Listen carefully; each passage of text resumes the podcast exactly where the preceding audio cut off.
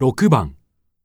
女子学生と男子学生が送別会について話しています。男子学生がまずしなければならないことは何ですか？来月の卒業生送別会だけど、もう準備始めてる？すみません。まだ手がつけられなくて。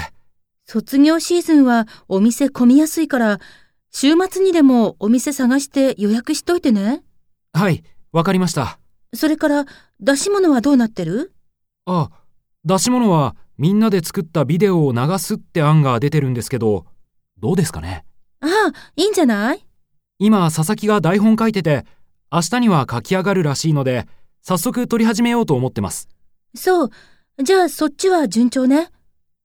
あれ？でもうちの部、映像に詳しい人とかいたっけ？えっと。ちょっと、カメラマンも編集もいなきゃビデオになんないでしょ？すみません。心当たりがあるので今日中に何とかしてみます。男子学生がまずしなければならないことは何ですか？